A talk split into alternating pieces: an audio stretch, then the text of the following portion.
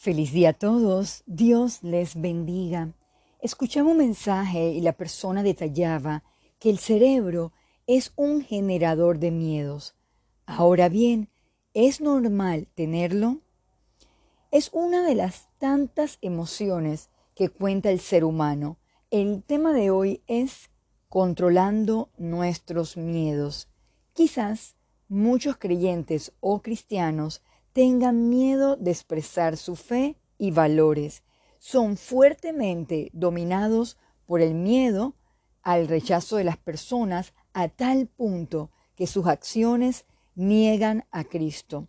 Acompáñeme a un pasaje en donde se exhorta al creyente a no dejarse intimidar, sino mantenerse firme en el Evangelio. Vayamos a Filipenses 1, del 27 al 28.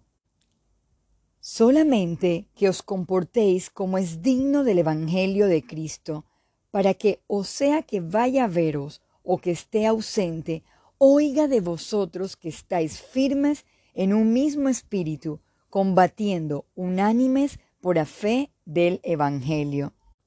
Y en nada intimidados por los que se oponen, que para ellos ciertamente es indicio de perdición, mas para vosotros de salvación y esto de Dios. Estamos caminando en fe sin temores. Vayamos a Deuteronomio 31, versículo 8. Y Jehová va delante de ti, Él estará contigo, no te dejará ni te desamparará, no temas ni te intimides. Dios desea sanar cualquier tipo de temor. ¿Cuáles son los miedos que lo están dominando? El miedo al futuro, al que dirán, estrés, enfrentar situaciones adversas, entre otras. Cualquiera que sea el suyo, debemos enfrentarlos con valor. Busquemos el Salmo 112, versículo 7. No tendrá temor de malas noticias, su corazón está firme, confiado en Jehová. No dejemos que los temores nos aten, controlen nuestra mente y nos envuelvan. Nada de lo que produzca el miedo nos ayudará. Dios da la cura sobre ellos y nos enseña a cómo poder controlarlos. Leamos también Proverbio 29, versículo 25. El temor del hombre pondrá lazo, mas el que confía en Jehová será exaltado.